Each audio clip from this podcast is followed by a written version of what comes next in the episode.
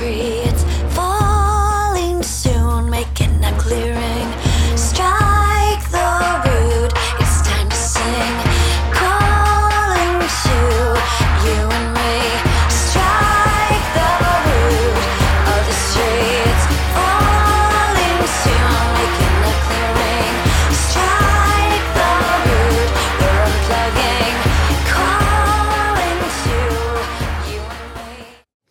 Hallo und herzlich willkommen beim Lifestyle Entrepreneur, dem Podcast für Macher und Gamechanger, die das Ziel haben, ihren Business auf die nächste Ebene zu heben. Heute am Steuerrad ist wieder Mike Pfingsten, dein Testpilot als digitaler Solopreneur. Ich gebe dir mein Wissen aus der Praxis für die Praxis, damit du erfolgreich und stolz bist auf das, was du erschaffst. Ja, ich liebe Bücher und ich lese wahnsinnig viele Bücher. Und das Spannende an Büchern ist, für mich ist es so kondensiertes Erfahrungswissen von anderen Menschen und dieses Erfahrungswissen aufzunehmen, drauf rumzudenken, für sich selbst Erkenntnisse daraus zu ziehen, diese in ein Experiment zu überführen, eine Hypothese dann zu haben, mit dem Experiment diese Hypothese quasi zu beweisen oder zu widerlegen, ist etwas, was ich wahnsinnig gerne tue und was mir wahnsinnig viel Spaß macht und ich es wirklich nutze, um ernsthaft voranzukommen und es umzusetzen. So wirst du in dieser Episode erfahren, welche Bücher mich in den letzten Jahren am meisten beeinflusst haben. Die Reihenfolge der Bücher, die ich jetzt hier gleich dir vorstelle, ist nicht wertend. Das ist einfach so, wie sie mir hier in den Sinn gekommen sind. Und ganz wichtig, es sind viele englischsprachige Bücher dabei. Für mich ist das eine Sprache, die ich gewohnt bin zu sprechen aus meinem ganzen Ingenieurkontext. Deswegen lese ich auch die meisten Bücher auf Englisch. Du musst einfach schauen, im Zweifel, ob es das Buch auch auf Deutsch gibt. Gut, kommen wir zum ersten Buch. Das erste Buch heißt The One Thing von Gary Keller. Worum geht es in diesem Buch? Im Grunde geht es darum, weniger zu arbeiten und mehr zu schaffen. Das ist so das, was er in seinem Buch beschreibt. Und ich finde dieses, fand dieses Buch sehr spannend. Es ist vor heute gesehen knapp einem Jahr mir das erste Mal über den Weg gelaufen. Ähm, dieses Buch habe ich aufgrund dessen, dass es bei den amerikanischen Podcastern durchgereicht wurde, irgendwann entdeckt. Und was, was faszinierend ist eben, er beschreibt in diesem Buch wunderbar dieses Thema Fokussierung auf das eine Ding. Das eine Ding, was du in deinem Leben erreichen willst, was du in fünf Jahren erreichen willst, das eine Ding, was du in einem Jahr erreichen willst, um das Ding in fünf Jahren eben zu unterstützen, das Ding, was du vielleicht in einem Monat erreichen willst, um das Ding, was du in einem Jahr erreichen willst, zu unterstützen. Und ich fand das super spannend, weil ich aufgrund dieses Buches mein gesamtes Zielsystem umgebaut habe. Also ich arbeite mit dem ganzen Thema Ziele und Zielsysteme und wo will ich eigentlich hin in meinem Leben schon sehr lange. Ähm, ich habe das erste Mal, glaube ich, angefangen 2000, nee, 1997 mich mit diesem Thema zu beschäftigen im Studium. Ja, also es ist schon lange, lange Zeit her. Wir haben jetzt heute 2016 schon ein paar Jahre, dass ich mit diesem Thema arbeite und mit diesen ganzen Zielsystemen, da gibt's ja riesige Dinger oder auch so ganz simple Sachen, aber irgendwie so alles passte für mich nicht ineinander und das war plötzlich das erste Mal ein simples System, was mir etwas gegeben hat, an die Hand gegeben hat, was ich super direkt in meinem Alltag umsetzen konnte. Das Spannende dabei ist nämlich, dass er auch sagt, liegen lassen ist hart, muss aber sein. Ja, das heißt, wenn ich für mich mein Ziel definiert habe, was ich in fünf Jahren erreicht habe und dann quasi runterbreche, er spricht quasi von Dominostein. Du willst diesen einen großen Dominostein in fünf Jahren fallen sehen und der Effekt ist, dass du da vorne halt ganz viele kleine äh, Dominosteine davor stellst und wenn die umfallen, baut sich die Energie immer weiter auf und der große Stein fällt um und du erreichst dein Ziel. Und so ist es auch. Das bedeutet aber auch, dass du dich eben auf die Dominosteine fokussierst, die dich zu diesem Ziel bringen und alles andere eben liegen lassen musst. Und das ist hart. Das sage ich auch ganz ehrlich. Ihr habt das hier gemerkt. Der Lifestyle Entrepreneur hat plötzlich ausgesetzt von heute auf morgen. Das ist die Ursache, weil ich diesen Podcast für mich runtergestuft habe auf Hobby. Es macht mir wahnsinnig viel Spaß, diesen Podcast zu senden. Ich gebe gerne mein Wissen weiter, ich tausche mich gerne aus, aber dieser Podcast hat in absehbarer Zeit keinerlei Aspekt und Anspruch, in irgendeiner Form für mich ein Business Case darzustellen. Dementsprechend ist es ein Hobby und dementsprechend werde ich es auch weiterhin hier als Hobby treiben. Es macht mir wahnsinnig viel Spaß. Wie du merkst, im Moment sende ich auch wieder. Aber eben so wie es passt. Mein One Thing ist etwas anderes. Dazu werde ich in der nächsten Episode, der Episode 100, mehr erzählen. Ja, wie gesagt, kann ich sehr empfehlen. Das Buch The One Thing von Gary Keller. Und Show Notes natürlich, da gibt es dann hinter alle Links zu den Büchern. Gut, kommen wir zum nächsten Buch. Das nächste Buch heißt Rich Dad, Poor Dad. What the Rich Teaches Their Kids About Money That the Poor and the Middle Class Do Not. Das ist ein Buch, ich glaube, das gibt es mittlerweile auch auf Deutsch. Ähm, das ist mir das erste Mal über den Weg gelaufen vor, ich glaube, zehn Jahren acht Jahren, kurz dann, also äh, so Zeitraum, wo das rausgekommen ist. Ich habe mich ja, beschäftige mich ja schon seit meiner Jugend sehr viel mit dem Thema Wirtschaft und Finanzen und ist etwas, was mich sehr fasziniert. Und dieses Buch war für mich ähm, das erste Mal auch schon damals, als ich es gelesen habe, die Erkenntnis, ähm, da schreibt jemand, der Robert T.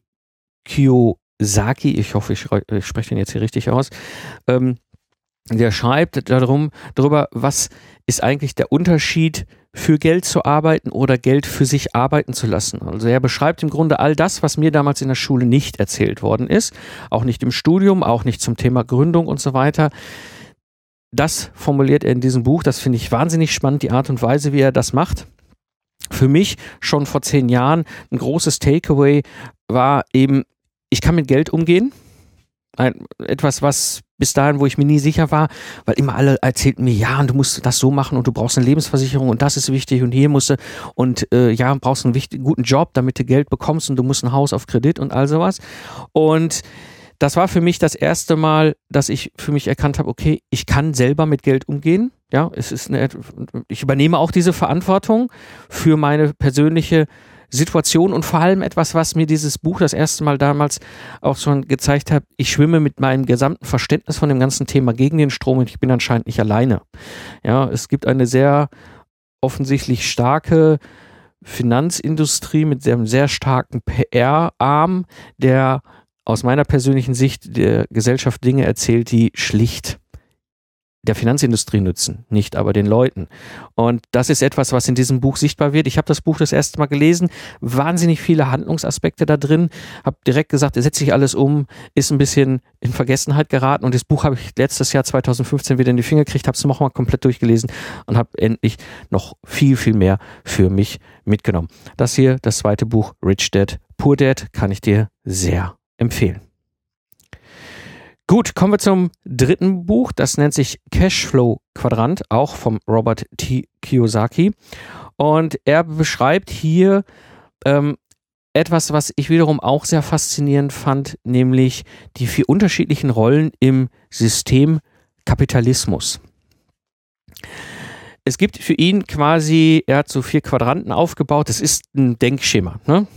Wie alles ist es ein Denkschema, aber ich finde dieses Denkschema sehr spannend, weil ich mich da einsortieren kann. Und in diesem Denkschema beschreibt ja den Angestellten, den Selbstständigen, den Unternehmer und den Investor.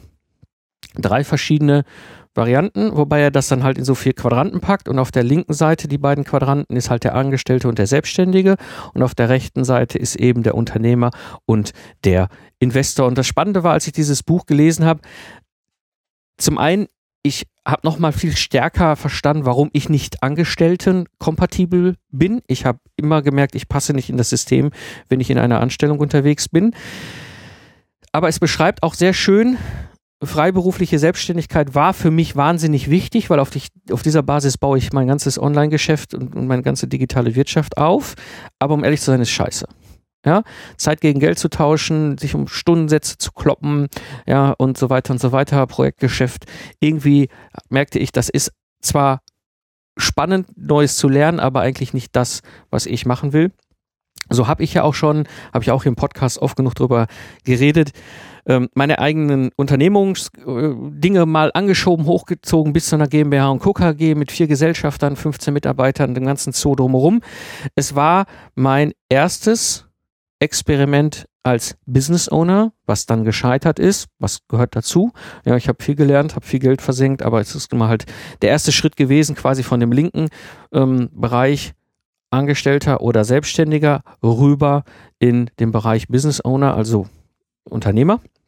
Und jetzt merke ich so stark, wo zieht's mich eigentlich hin? Wo zieht's mich wirklich hin? Und was mich unglaublich fasziniert eigentlich schon seit meiner Jugend, ist die Rolle des Investors. Und dementsprechend habe ich auf Basis dieses Buchs nochmal ganz bewusst mich viel stärker darin ausgesteuert, dass ich mein bewusst mein Business auch aufbaue, um Investor zu werden. Ja, also dass jetzt das, was ich treibe, wo ich auch darüber erzählt habe und was ich auch jetzt in den nächsten Episoden mit Sicherheit immer wieder auch ein neues Wissen weitergeben werde, diese Online-Bibliothek rund um Lastenhefte, ganz klar als ein Businessaufbau, als Systemaufbau, wo ich quasi auch als Unternehmer, als Business Owner fungiere mit dem Ziel, daraus einen Einnahmestrom zu generieren, den ich wiederum nutzen kann, um zu investieren, ja, und im besten Fall dieses System in ein paar Jahren auch an ein Abnehmer verkaufe. Ich habe da schon erste Gespräche von Leuten, die da Interesse haben, so dass ich quasi dann anschließend im Cash bin, wie man das in Amerika so schön sagt, also sprich das Geld habe, um dann anschließend daraus dann Investitionen zu tätigen, die wiederum einen Einnahmestrom bauen. Sehr, sehr spannend, kann ich sehr empfehlen, auch gerade für diejenigen unter euch, die sich mit dem Thema Business intensiv auseinandersetzen. Gut, kommen wir zum nächsten Buch, was ich gelesen habe, beziehungsweise vor allem über den Podcast bin ich dazu gekommen. Ähm, Rule Number One, Simple Strategy for Successful Investing vom Phil Town. Worum geht es jetzt erstmal? Hier geht es darum, Geld zu investieren, um daraufhin einen Einnahmestrom zu haben. Also hier geht es nicht mehr um Business bauen, sondern quasi um Geld zu investieren in Dinge, die ich liebe, die ich für sinnvoll halte, die ich in dieser Welt haben will, weil ich sie für sinnstiftend halte, um darauf basierend aber auch gleichzeitig wiederum einen Einnahmestrom zu haben, von dem ich leben kann. Und das in Verbindung wirklich auch nochmal ganz deutlich und der Phil schreibt äh, super auch das ganze Thema, bereitet das auch auf zum ganzen Thema Verantwortung zu übernehmen für das Thema Finanzen, Geld, Investitionen. Ja, und dass man sich da nicht von irgendwelchen PR-Geklapper aus der Finanzindustrie ablenken lassen soll. Ich bin über dieses Buch im Grunde eigentlich gestolpert, äh, eher durch, durch Zufall, weil ich seinen Podcast höre. Und äh, es war im Grunde so, so, so ein Dreisprung. Ne? Ich habe dieses das Buch Rich Dad Poor Dad nochmal gelesen, dann anschließend habe ich äh, diesen die, äh, Cashflow-Quadranten gelesen und habe dann für mich festgestellt, okay, Investor ist mein Ding und das ist mein One Thing, auf das ich hinarbeite. Und jetzt habe ich gesagt, okay, wenn ich Investor sein will, dann muss ich ja Investorwissen aufbauen. Also wie baue ich am liebsten Investorwissen oder überhaupt Wissen auf als Mensch? Mir liegt es sehr, das über Podcasts zu tun. Also habe ich Podcasts gesucht und habe geguckt, welche Podcasts gibt es so rund um das Thema Finanzen, Geldanlage, Investieren und bin halt über mehrere Podcasts gestolpert, die nicht so zu meinem Verständnis von Investieren passen. Da geht es mehr um Spekulieren an der Börse. Und bin dann über Phil Towns Podcast äh, gestolpert. Der ist ziemlich cool, den kann ich extrem empfehlen. Ähm, heißt auch Rule Number One, findest du auch in iTunes. Ähm, das Spannende an dem ist, ähm, er macht diesen Podcast zusammen mit seiner Tochter. Seine Tochter ist irgendwie Anfang 30. Ja, ähm, sie ist Juristin. Sie ist sehr intensiv involviert im Bereich der Startup-Szene in den USA die nagelt den auch wirklich jedes Mal super auf den Tisch mit den ganzen Themen feste, wo sie sagt, hier, sorry, aber das habe ich nicht verstanden. Das ist zum Beispiel sehr geil. Passiert mir dann häufig, wenn ich einen Podcast gehört habe, dann erzählt der Phil was. Okay, ich kann ihm folgen. Plötzlich stellt sie eine Frage so, halt, stopp, stopp, stopp, ich habe das und das nicht verstanden. Und in dem Moment merke ich bei mir im Kopf so, stimmt, genau die gleiche Frage habe ich auch. Super, dann ist es natürlich diese Kombi, ne? Tochter, Vater, Vater, Tochter, ja, sie glaubt erstmal nichts von dem, was er erzählt. Er ist erfolgreicher Selfmade-Millionär mit diesem ganzen Thema. Ja, sie erzählt ihm klipp und klar, dass das so vielleicht nicht sein kann oder anders sein kann und das führt dazu, dass er wiederum sehr in die Tiefe reingeht und man merkt, dass da Substanz hinter ist. Also, dass das nicht irgendein Vogel ist, der irgendwie einem erzählt, so machst es so rum oder andersrum, was das Thema Geld und Investieren angeht, sondern dass da wirklich Substanz drin ist. Und er hat das Ziel, das finde ich eben sehr, sehr, sehr spannend, mit diesem Podcast dieses Wissen eigentlich seiner Tochter weiterzugeben, die sehr skeptisch ist, natürlich als Tochter dem Vater gegenüber und als Juristin natürlich auch noch das Handwerkszeug hat, jemand aufs Kreuz zu legen. Ja, und auch so in, in Lücken reinzugreifen, wo vielleicht die Argumentation nicht ganz hundertprozentig gesessen hat, oder so das Gefühl hat, so mh, mm, schwammig, mh, mm, komisch, ja, ist vage. Ja, wo er dann wieder hinterher arbeitet und wirklich auch dann echt super Substanz bringt. Naja, lange Rede, kurzer Sinn, den Podcast kann ich sehr empfehlen, super anzuhören. Ähm, er hat ein Buch geschrieben, was im Grunde den Podcast ergänzt. Und äh, ja, was für mich wirklich interessant ist aus dem Buch und aus dem Podcast, investieren ist etwas anderes als irgendwie am Aktienmarkt zu handeln und zu spekulieren. Es ist auf der einen Seite einfach, auch wie er es beschreibt, aber dennoch tricky ist so ein bisschen wie Podcasten lernen, habe ich das Gefühl. Ja, auf der einen Seite hört sich alles erstmal ganz einfach an, aber wenn man sich immer mehr mit dem ganzen Thema beschäftigt, merkt man so, okay, da gibt es gewisse Dinge, die muss ich einfach irgendwie draufschaufeln, damit ich es verstehe und dann irgendwann beherrsche ich die verschiedenen Tools, die Methoden, die ganzen Ansätze und die Prozesse und dann bin ich in der Lage, das einfach zusammenzumachen. Deswegen, ich bin momentan sehr stark dabei, mich in dieses Thema immer weiter reinzufuchsen und es wird wirklich meine zukünftige Lebensgrundlage sein auf dem Weg zum Privatier. Es gibt einen zweiten Spin bei der ganzen Geschichte, bei dem Buch, und deswegen erwähne ich es auch hier. Er beschreibt in dieser Art und Weise, wie er Investitionen analysiert. Also wo er sagt, ich habe da was gefunden, das, kann, das verstehe ich, da verstehe ich den Business Case, da verstehe ich das Unternehmen. Ich finde das, was das Unternehmen tut, wichtig. Ähm, die Art und Weise bringt die Menschheit nach vorne, bringt die Umwelt nach vorne, bringt die Dinge nach vorne. Da will ich mein Geld rein investieren, das will ich bewusst steuern. Und dann im nächsten Schritt beschreibt er die vier Modes, also die vier verschiedenen ähm, Dinge, die er sich anguckt bei so einem Investment, um sicher zu sein, dass nicht irgendwie morgen irgendjemand anders um die Ecke kommt und dieses ganze äh, Unternehmen und das Geschäftsmodell kaputt macht. Und das nennt er diese vier Modes. Und diese vier Modes sind sehr spannend, ähm, in den eigenen, ins eigene Geschäft mal zu übernehmen und sich selber mal Gedanken zu machen, was ist denn mein, was sind denn meine Modes? Was stellt denn sicher, dass ich einzigartig bin mit meinem Angebot, dass kein Wettbewerber jetzt morgen einfach mal mit der Kavallerie in meine Burg einreitet und es kaputt macht. Und ich finde es sehr, sehr spannend, auch gerade im Kontext, sich zu spezialisieren auf die Nische. Es gibt in Deutschland keinen, der mir so schnell dieses ganze Thema Lastenheft streitig machen kann, der mir so schnell dieses ganze Thema Troubleshooting streitig machen kann und den darauf basierenden System, die ich aufbaue mit meiner Online-Bibliothek. Das ist ein Mode. Ja, das ist einfach eine Marke in Verbindung mit der Nische und dem Schutz, da kannst du ohne Ende Geld haben. Ja, da könnte jetzt morgen Amazon oder wer auch immer kommen und sagen, wir schmeißen eine Million auf dieses Ding. Es ist einfach nicht so schnell möglich, mir das komplett zu entreißen. Das ist ein sogenannter Mode. Ja, das kannst du mit Geld nicht herstellen. Dieses Vertrauen geht nicht so ohne weiteres. Das braucht Zeit, das braucht Tiefenwissen, das braucht Sichtbarkeit und das kannst du mit einer Million einfach nicht mal eben lösen. Und dementsprechend habe ich einen Mode in diesem Bereich. Und das ist das, was er beschreibt. Sehr interessant, gibt es ganz viele. Kann ich, guckt einfach mal rein. Diese Modes sind eine super Sache, einfach mal seinen eigenen Business zu betrachten und zu sagen, okay, habe ich überhaupt einen Mode? Ich glaube, die allermeisten von uns haben nämlich keinen. Ja, und da könnte morgen irgendein schwarzer Ritter mit einer Million einreiten und euer Geschäft ist kaputt. Ja, also schaut euch das auch mal ruhig an. Kann ich sehr empfehlen, dieses Buch. Rule Number One, Simple Strategy for Successful Investing. Gut. Kommen wir zum nächsten Buch und das hatte ich ja auch hier schon im Podcast mehrmals erwähnt. Solopreneur von Ehrenfried Konter Grumberg. Worum geht's? Es geht eben darum, neben diesen ganzen freiberuflichen, selbstständigen und klassischen Unternehmen gibt es noch diese Form des Solopreneurs, beschreiben sie sehr gut in diesem Buch. Und äh, für mich war so Key Takeaway, ich bin eben kein klassischer Unternehmer. Das heißt, wenn ich den Cashflow-Quadrant angucke, bin ich schon oben rechts in der Unternehmerecke. Ja, aber die klassische Art und Weise, Unternehmen aufzubauen, ist irgendwie nicht meins. Ich habe es ja, wie gesagt, mit meinem Experiment der GmbH und Co. KG und Angestellten und Gesellschaft und so weiter einmal komplett durchexerziert und viele Fehler gemacht und viel gelernt. Ähm, aber es gibt da oben rechts in der Ecke eben noch eine Variante, das ist der Solopreneur. Und das beschreiben sie ja gut und äh, diese Möglichkeiten gerade durch das Internet eben diese Rolle aufzubauen und ich positioniere mich eben dort in der Expertennische in diesem, er hat ja diese fünf verschiedenen Arten von Geschäftsmodellen die so typische sind für Solopreneure in seinem Buch beschrieben. Und äh, ja, das ist also, wie gesagt, ein Buch, kann ich sehr empfehlen. Solopreneur von Ehrenfried Konter Grumberg. Gut, dann ein Buch, ich bin mir nicht sicher, hatte ich vielleicht auch schon mal hier erwähnt. Das Café am Rande der Welt. Eine Erzählung über den Sinn des Lebens von John Strackley. Dieses Buch finde ich sehr faszinierend, ist mir empfohlen worden. Und da geht es wirklich um die Frage, was ist der Sinn des Lebens? Wir wissen alle, die Frage ist simpel, die Antwort nicht. Ja.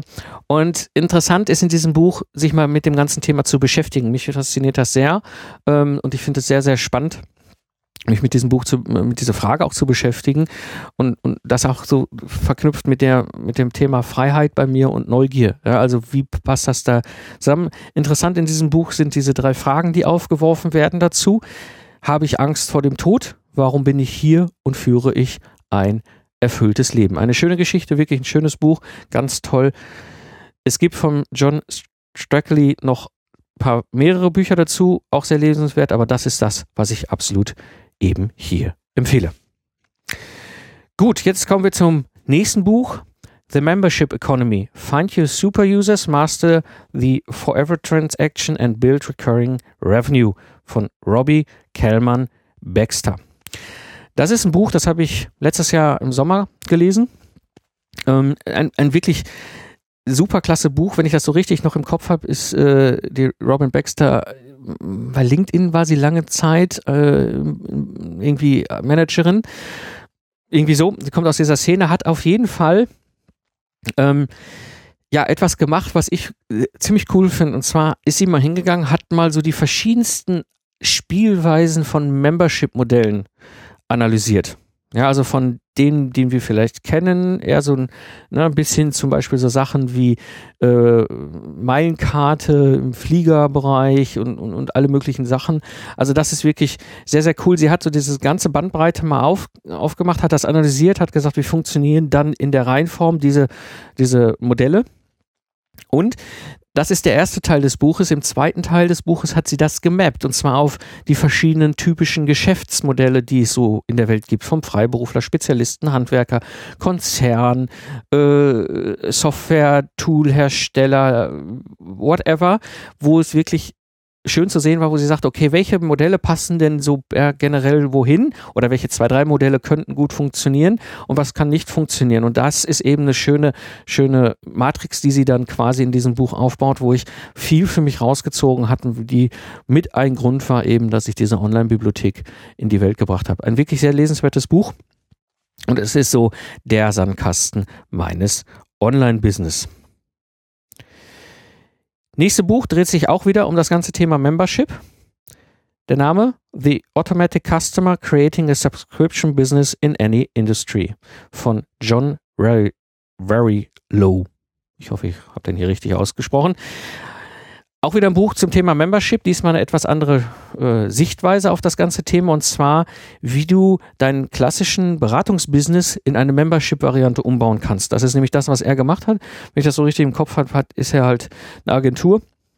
Er hat eine Agentur in den USA, wo klassische Beratungen gemacht haben und haben einmal im Jahr, glaube ich, auch irgendwie so einen äh, Umfrage-Analyse-Brief irgendwas rausgebracht, der so gut funktioniert hat.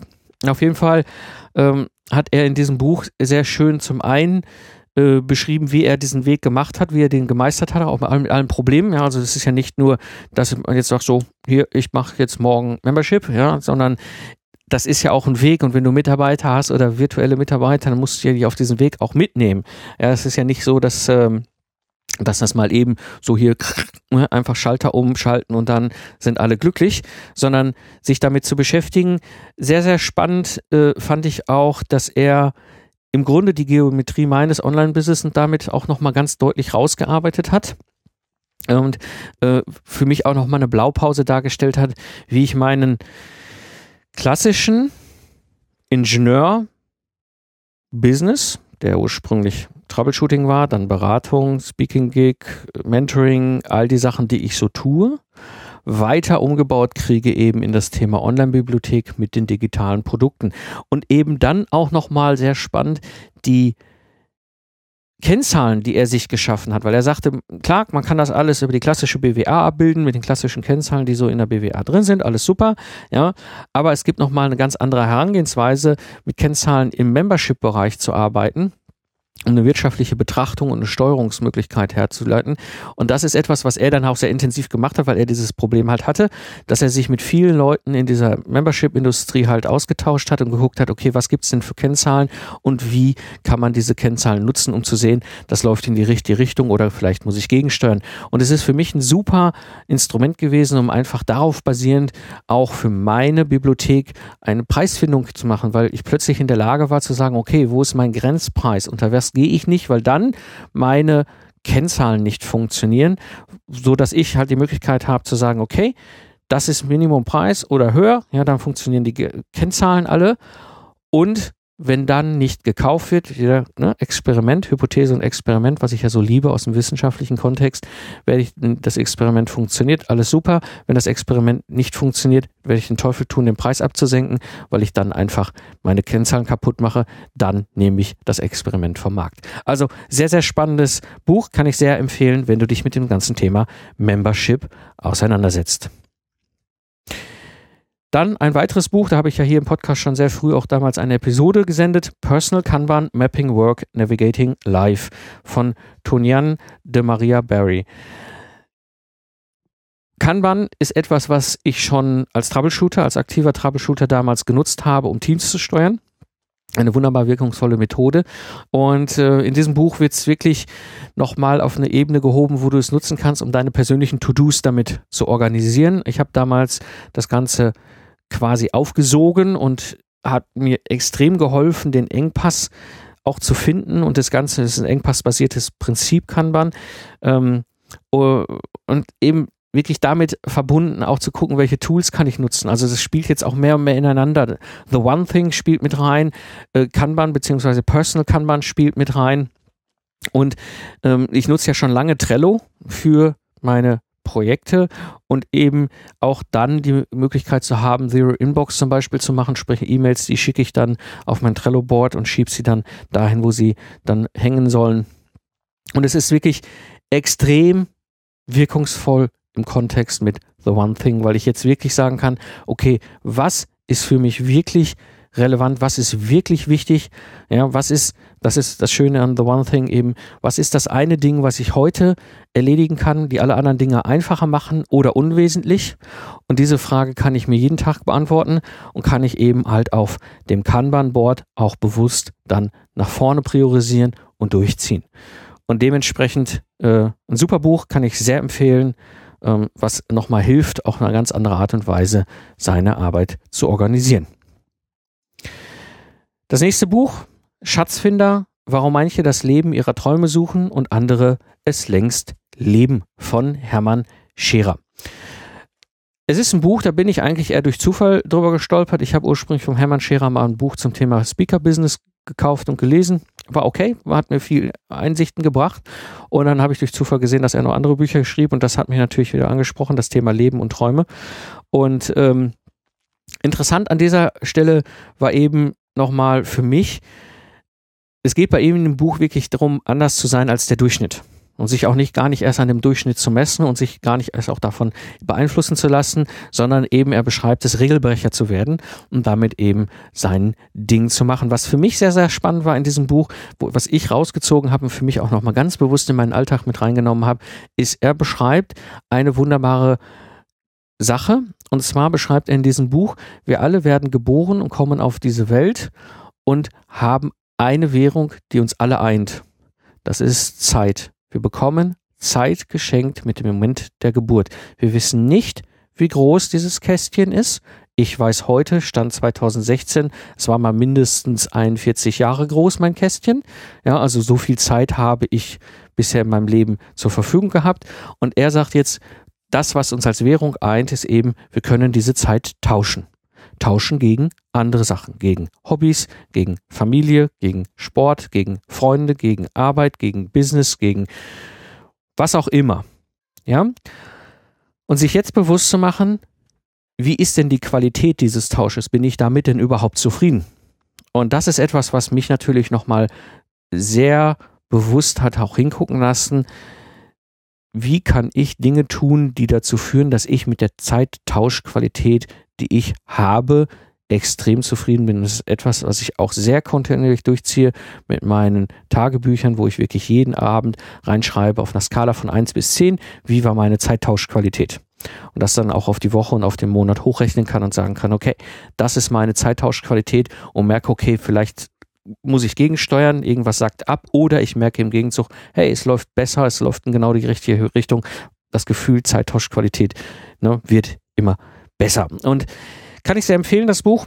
Wie gesagt, das ist so für mich der One Takeaway. Nächste Buch, was ich empfehle, Remote Office Not Required von David Heinemeier Hansen. Das sind die Jungs, die Basecamp, ich weiß nicht, vielleicht kennst du das, wenn du aus der Projektmanagement-Szene kommst, Basecamp ins Leben gebracht haben. Das Spannende ist, die haben eben damals ihr Unternehmen, äh, 37 Signals hieß das, heißt das Basecamp, eben komplett als virtuelles Unternehmen aufgebaut und er beschreibt eben genau diese Geschichte, diese, diese die industrielle Arbeitsform ist vorbei, das ist nun mal gewesen und gerade wir, die wir eben als Geistesleister, als Spezialisten, wie auch immer unterwegs sind, ja, wir brauchen kein Büro. Und damit bin ich nicht alleine. Ja, ich habe diese Situation, ich brauche kein physisches Büro irgendwo in irgendeinem Space, ja, wie man das auch immer nennen will. Ob das, ich habe ich hab so viele Büros gehabt in verschiedenen äh, Teilen der Kölner City. Ja, ist schön, ja, wenn man weiß, da hinten ist ein Büro. Wenn man aber nie da ist, macht das irgendwie auch keinen Sinn. Ja. Das nächste ist, ich brauche keine Angestellten. Auch das war für mich so ein, so ein Ding, was ich mitgenommen habe. Ich habe äh, eben die Möglichkeit, mein Business zu bauen ohne dass ich dafür zwingend physisch Angestellte brauche. Und ich kann sowas auch virtuell, mit virtuellen Mitarbeitern, mit virtuellen Assistenten wunderbar aufbauen. Ein super Buch, auch nochmal viel Input, auch viel Argumentation, die interessant ist. Auch gerade wenn ich so in Kontakt komme, ich sag mal, mit der traditionellen Arbeitssichtweise. Ähm, ja, die einfach manchmal auch vor mir stehen und sagen, ich verstehe überhaupt nicht, was du da tust und was, also, ja, äh, Aha, du hast eine Firma, aha, wo ist denn die? Ja, ach, gibt es nicht, ist nur virtuell, ist im Internet. Wie funktioniert denn das? Ja, also diese Dinge, und das ist halt spannend, wirklich ein super Buch, ähm, kann ich sehr empfehlen, rund um das Thema, ja, ich sag mal, virtuelles Arbeiten und eben virtuelles Unternehmen. Ein weiteres Buch, was ja so ein Klassiker ist, wenn du dich im Thema Unternehmertum äh, bewegst, Der Weg zum erfolgreichen Unternehmer vom Stefan Merat. Es geht im Grunde dem Stefan darum, in seinem Buch klar, also ganz klar auch für KMUs, sprich so einen gefühlten Bereich, du hast 10 bis 50 Mitarbeiter, Leuten Wissen weiterzugeben und die als Coach zu begleiten. Und hier eben geht es darum, wirklich zu verstehen, wie aus einer Selbstständigkeit ein Unternehmen gebaut wird. Das ist ja genau diese, diese, ja, den Transfer, den wir damals auch hatten in der GmbH und Co. KG. Wir waren ursprünglich alle selbstständig, hatten als Selbstständige auch äh, als freiberufliche Ingenieure auch angestellt und jetzt mussten wir es eigentlich in ein Unternehmen transferieren mit allen Höhen und Tiefen. Und dieses Buch hat mir zwei Dinge gegeben. Ich kann es sehr empfehlen, sehr lesenswert, wenn du in diese Richtung gehst. Das eine, was ich wirklich super fand, ist, wie als Unternehmer ein Business funktioniert. Eben, er hat das ja auch, auch nochmal sehr schön dargestellt in seinem Buch. Ja, äh, Mitarbeiter arbeiten an einem Produkt und dieses Produkt stiftet einen Nutzen für einen Kunden. Und du als Unternehmer arbeitest am Unternehmen und das Unternehmen stiftet einen Nutzen für den Nachfolger, wer auch immer das ist, eigene Kinder, Leute, die das kaufen, whatever, sodass du auch da nochmal das, äh, die Geometrie hast und das ist auch für mich nochmal ein interessanter Aha-Moment gewesen. Ich habe das, glaube ich, als es rauskam, 2007, 2006 gelesen und wirklich super. Interessantes kleines Detail an diesem Buch. Äh, ich habe mit diesem Buch auch mittlerweile verstanden, dass das klassische Unternehmertum nicht mein Weg ist. Ja, er beschreibt ja das Bauen Unternehmen auf, stell Leute ein mach es groß. Ja, ist richtig, ist ein absolut korrekter Weg. So kann man es wunderbar machen. Ich habe festgestellt, ist nicht mein Ding, macht mir keinen Spaß. Ja, und habe wirklich an dem Buch auch nochmal sehen können, dass das Prinzip auch als Solopreneur funktioniert. Natürlich ein paar Dinge sind anders, aber eben gerade in die Richtung Investor zu gehen, ist für mich das nochmal ein super Input gewesen. Ich kann das Buch sehr empfehlen, falls du es noch nicht gelesen hast. Nächste Buch, was ich empfehlen kann, Value Proposition Design. Entwickeln Sie Produkte und Services, die Ihre Kunden wirklich wollen. Von Alexander Osterwalder. Das Buch ist auch 2009 habe ich es in die Finger bekommen, glaube ich. Und es fokussiert sich wirklich auf diesen Nutzenversprechen für den Kunden. Und du hast die, wirklich eine sehr einfache Methode, wie du dein Geschäftsmodell visualisieren kannst.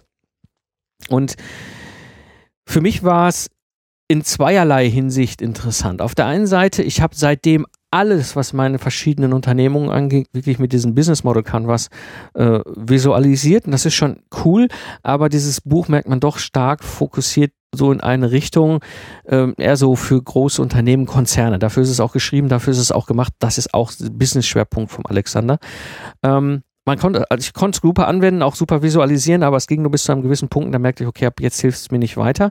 Er hat ein weiteres Buch rausgebracht, aktuell, ich weiß nicht, ob es schon draußen ist, aber es dreht sich eben um das Thema Value Proposition Design. Also nochmal innerhalb dieses Business Model Canvas, was er ja skizziert in seinem Buch nochmal herauszunehmen, den Kunden und den Nutzen, äh, das Nutzenversprechen von dem Geschäftsmodell und weiter zu visualisieren. Das hat mir vor allem auch so in den letzten Monaten sehr stark nochmal weitergeholfen bei meinen Online-Projekten und auf dieser Basis eben auch nochmal zu schauen, was ist das, was ich wirklich nach vorne treibe, weil es am allermeisten Sinn macht. Also ich kann es wirklich sehr empfehlen, ein super Buch, gerade wenn du viel mit Post-its arbeitest.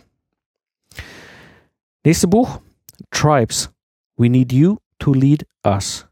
Ich glaube, das, was der Seth Gordon da geschrieben hat, ist die Standardbibel, wenn es darum geht, Communities aufzubauen und warum heute vieles anders funktioniert als vielleicht vor zehn Jahren. Und wirklich, es, äh, im Kern geht es wirklich darum, eine Gruppe von Menschen, äh, die sich zusammenfindet, eben um durch einen Leader verbunden zu fühlen. Ja, das heißt wirklich dieses, was ich ja auch selber erlebt habe, damals schon mit Zukunftsarchitekten, wo ich merkte, ich habe angefangen zu senden und war quasi dann sichtbar und hatte plötzlich mit dem Barcamp, mit dem, mit den Hörertreffen und all dem, was ich dann angefangen habe aufzubauen, eine Plattform geschaffen, um eine Gruppe von Menschen, in diesem Fall Systemingenieure, junge Systemingenieure zusammenzubringen und die sich eben halt über den Podcast, über mich eben verbunden fühlen und es ist eine wirklich uralte Form der Zusammengehörigkeit von Menschen und er beschreibt das nochmal sehr schön, eben diese Basis unserer Natur in diesem Buch und was da alles so hintersteckt.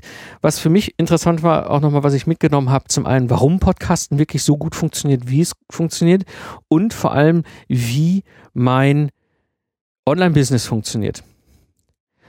Was ich auch mitgenommen habe, leider, warum es Esoterik gibt ja, wie gesagt, ich komme aus dem wissenschaftlichen Kontext. Ich liebe die Evidenz. Ja, deswegen tue ich mir wahnsinnig schwer mit Esoterik. Ich werte das nicht. Das ist nicht mein Ding. Ja, und ähm, er beschreibt quasi die Grundmechanismen und das ist etwas, was ich jetzt auch gerade aktuell sehr stark nochmal sehe. Gerade wie noch schlimmer dieses Erstarken des rechten Mindsets ja, wir erleben Trump, wir erleben äh, die AfD, den Front National und all diese ganzen äh, durchgeknallten Typen wie gerade, ja, ich sag mal, diese extremen Mindsets wirklich funktionieren, eben auch über das gleiche Prinzip, wie unsere Geschäftsmodelle funktionieren. Wir natürlich, hoffentlich, also ich kann es für mich nur sagen, mit einem anderen Ansatz als, als Bürger äh, dieser Gesellschaft demokratisch verankert merke ich aber, okay, dass gerade so am rechten und linken Rand der Gesellschaft genau dieses funktioniert, um eben halt auch da Menschen zu fischen und mit extremen Positionen zu belegen. Du kannst das eigentlich im Grunde auf viele andere Dinge auch ausbreiten. Aber das Buch ist sehr lesenswert. Tribes ähm, von Seth Gordon, wirklich, ja, er beschreibt die Geometrie, die Mechanik, wie genau all diese Community-Dinge funktionieren und wie du sie auch vor allem für dein Business, für deinen Podcast, für deine Sachen super nutzen kannst. Dann habe ich noch ein weiteres Buch, was ich sehr empfehlen kann. Und das ist dann auch jetzt das letzte abschließende Buch hier in der heutigen Episode. Das Buch heißt Und mittags gehe ich heim. Die völlig andere Art, ein Unternehmen zum Erfolg zu führen. Dieses Buch habe ich in die Finger gekriegt. Da hatte ich noch mein Büro mit meinen Angestellten in Köln. Ähm, und das fand ich spannend, weil es eigentlich genau das beschrieb, was ich immer verstanden hatte, wie ich leben will. Ja, ich gehe halt mittags heim, ja, aber wie mache ich das, wenn ich ein Unternehmen mit Mitarbeitern versuche, äh, durch die Welt zu bringen? Und ähm, ja, sehr spannend, in diesem Buch geht es wirklich um das Führen ohne Anwesenheitspflicht. Ja, und ähm, dass er selber, der Detlef Lohmann, der das geschrieben hat, hat, äh, wenn ich es richtig verstanden habe, mit einem Management-Buyout oder Buy-In, in einer von den beiden Varianten, hat er einen strauchelnden Zulieferbetrieb in der Automobilindustrie übernommen. Das ist so ziemlich das Härteste, was du dir antun kannst. Ich komme selber aus diesem, aus diesem ganzen äh, Zoo der Automobilindustrie und das ist so wirklich das, also Maschinenbau, Zuliefererindustrie im Automobilbereich, da, also wenn du da bestehst, das ist schon echt knallhartes Business. Und er hat dieses Unternehmen genommen und völlig umgebaut, was Führung anging. Und es dürfte nach Maßstäben der BWL gar nicht existieren. Tut's aber. Sehr erfolgreich. Und er geht eben mittags heim. Und für mich nochmal sehr spannend auch eine Erklärung beinhaltet, warum er als Troubleshooter erfolgreich war und dass ich wirklich auch mein System bauen will, weil er muss, weil er beschreibt das sehr schön. Wenn du das willst, wenn du diese Richtung gehen willst, musst du ein System bauen und du musst Menschen innerhalb des Systems eben mit Sinn erfüllen. Das heißt, die Menschen, die mit dir zusammenarbeiten an dem System, arbeitest du, in dem System arbeiten die Menschen, dass sie einen Sinn sehen in dem, was sie tun und für sich eine sinnstiftende Tätigkeit nachgehen. Ein wirklich sehr, sehr spannendes Buch, eine ganz andere Art und Weise, auch mal dieses Aspekt Führen anzupacken, was mir auch nochmal sehr stark geholfen hat zu verstehen, weil ich ja als Troubleshooter immer virtuell geführt habe und es heute ja als Solopreneur auch tue und dementsprechend auch da nochmal viel schöpfen kann. Gut, soweit zur heutigen Episode. Zusammenfassend die drei wichtigsten Punkte.